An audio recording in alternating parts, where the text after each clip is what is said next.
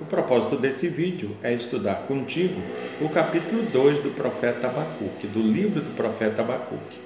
E eu quero convidar você a olhar para o capítulo 2 de Abacuque sobre a temática, a resposta de Deus à oração.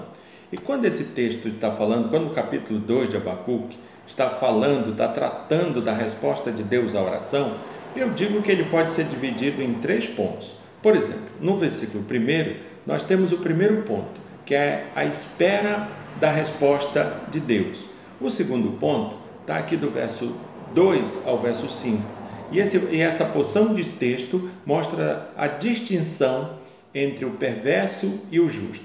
No último ponto, que vai do versículo 6 ao versículo 20, ele fala assim da, do julgamento do perverso. Muito bem, quando o texto, aqui no versículo 1, está falando da espera da resposta de Deus, o texto diz assim: Abacuque diz assim: Por-me-ei na minha torre de vigia, colocar-me-ei sobre a fortaleza e vigiarei para ver o que Deus me dirá e que resposta eu terei à minha queixa. Abacuque usa a expressão torre de vigia. É interessante dizer que ele não está se referindo a nenhuma parte do templo de Jerusalém. Na verdade, ele está usando uma expressão militar para dizer que, como um sentinela fica atento, como um sentinela está atento durante o seu serviço, assim ele ficará. Ele ficará esperando, mas ele vai ficar esperando com atenção, com muito zelo, para perceber a resposta de Deus, como Deus o responderá. E é interessante que é, Abacuque nos mostra também que ele não permite que esse silêncio, é, esse, esse silêncio de Deus no meio dessa crise, ele não permite assim que, que nada se, se interponha entre ele e Deus. Ele continua esperando, ele continua é, em à espera de uma resposta de Deus. Na verdade, Abacuque faz o que todo crente deve fazer: esperar em Deus, aguardar em Deus. É isso que ele está fazendo aqui e é isso que ele nos ensina a fazer: esperar em Deus. Na segunda parte, nós temos aqui dos versos 2 ao, ao verso 5 a distinção entre o perverso e o justo. É, e antes do texto tratar dessa distinção propriamente dita, é, Deus manda que o profeta escreva, Deus começa a responder ao profeta e diz que ele escreva. E Abacuque deve escrever assim de uma forma bem clara, de uma forma que, que seja tão clara que não haja nenhuma dificuldade para que as pessoas leiam, para que as pessoas se informem daquilo que está sendo escrito. Isso está bem claro aí dos versos 2 e 3. No verso 4, o capítulo, o, o texto começa assim mostrar a, a diferença entre o perverso e o justo. E ele diz que o perverso tem alma, diz que o perverso, diz que a alma do perverso não é reta. E em, em, se contrapondo a isso, ele diz que o justo viverá por fé. Ou seja, o contrário de uma alma que é torta, que é pervertida, é uma vida que é tocada, que é conduzida pela fé. E o contrário de uma vida que é conduzida pela fé, que é firmada na fé, que é firmada naquilo que não se vê, naquilo que não se pode tocar, o contrário disso é uma alma torta, é uma alma pervertida. E é interessante lembrar que o justo aqui não significa nem de longe perfeito. O justo não é perfeito, mas o justo é aquele que espera em Deus. O justo é aquele que confia em Deus, que crê em Deus e, e, e compreende que toda a, sua, toda a sua expectativa, toda a sua, toda a sua vida deve estar sob os cuidados de Deus. É por isso que o texto diz que o justo viverá por sua fé. Ou seja, esse que espera em Deus, ele vai continuar vivendo na expectativa desse Deus Todo-Poderoso, apesar da circunstância, apesar da, da, luta, da dificuldade, apesar do castigo, apesar da dor, do sofrimento, esse viverá guiado, sustentado, movido pela fé.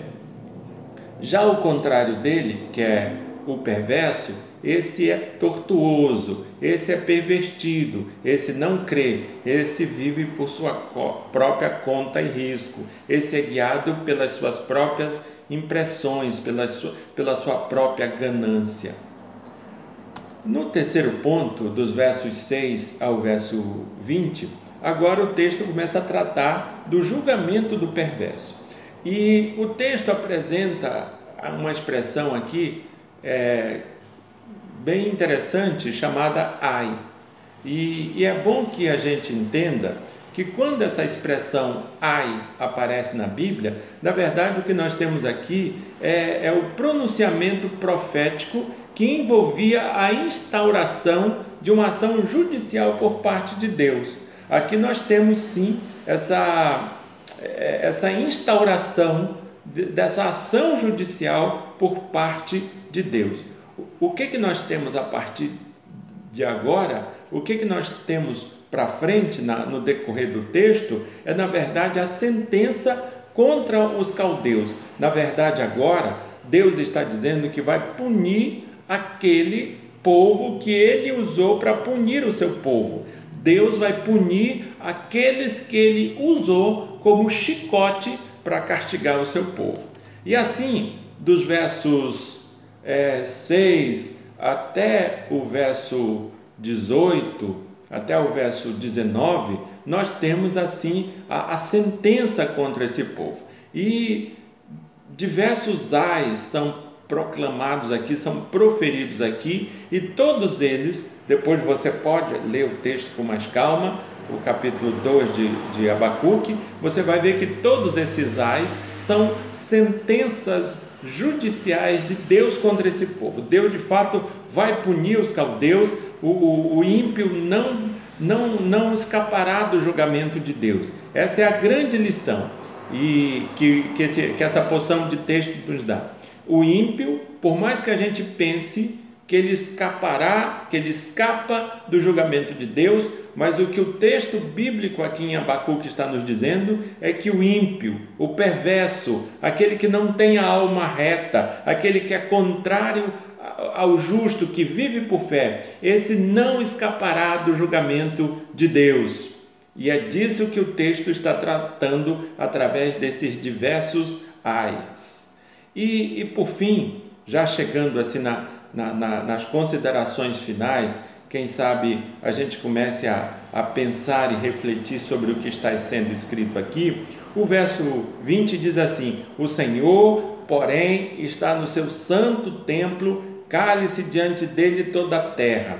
Eu sei que muitas vezes as pessoas usam esse texto para dizer que dentro da igreja, dentro do templo, a gente não pode falar, a gente não pode conversar, a gente não pode falar mais alto. Muitas vezes as pessoas usam esse texto aqui para dizer que, que para que as pessoas se calem dentro da igreja. Mas não é disso que o texto está falando. Veja, o, do que, que o texto no versículo 20 está dizendo? Ele está dizendo basicamente o seguinte: enquanto os ídolos não podem ouvir nem responder, Deus está no seu templo. Enquanto os ídolos não podem ouvir nem responder, Deus está no seu templo. E que templo é esse? Será que Abacuque estava se referindo ao templo de Jerusalém? A Bíblia nos permite dizer que não ele não está se referindo simplesmente ao Templo de Jerusalém e também não está se referindo aos nossos modernos templos, às igrejas hoje. Ele não está se referindo a isso.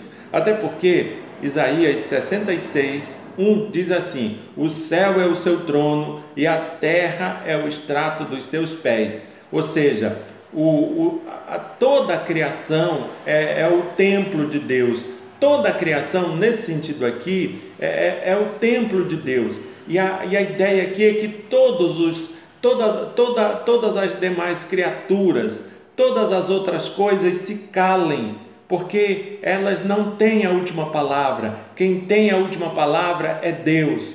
Por mais que os caldeus sejam fortes, por mais que os caldeus tenham assim um excelente currículo no que diz respeito a dizimar, a liquidar, a causar dano às pessoas, a causar medo às pessoas, a fazer com que muitos povos é, tremam de medo, fiquem assim estarrecidos, desvanecidos por conta da ação cruel deles. O que o texto está dizendo que quem tem de fato a última palavra não são os caldeus, mas sim o Deus Todo-Poderoso. E na verdade, esse ensino precisa trazer para nós a lembrança de que não importa qual seja a ameaça que estejamos vivendo, não importa quem, quem é aquele ou, ou quais são as coisas que estão se opondo a nós, que foram levant, que se levantaram para nos causar dano, para nos ferir, para se oporem a nós. Não importa quem, quem seja ou quais sejam as coisas que estão fazendo isso. Quem tem a última palavra é o nosso Deus, é Ele quem está assentado no seu mais, no, no, mais alto e sublime trono. Sempre é Ele, é Ele quem pode todas as coisas. Esse texto no capítulo 2 2, quando fala da, da resposta de Deus à oração, na verdade ele conclui lembrando da soberania de Deus, da onipotência de Deus. É Deus quem de fato pode todas as coisas e não são os inimigos, não são os caldeus quem pode todas as coisas. Quem pode todas as coisas é Deus. Que você se lembre disso e que Deus te abençoe. No próximo vídeo continuaremos a falar sobre o livro do profeta Abacuque. Que Deus te abençoe, em nome de Jesus.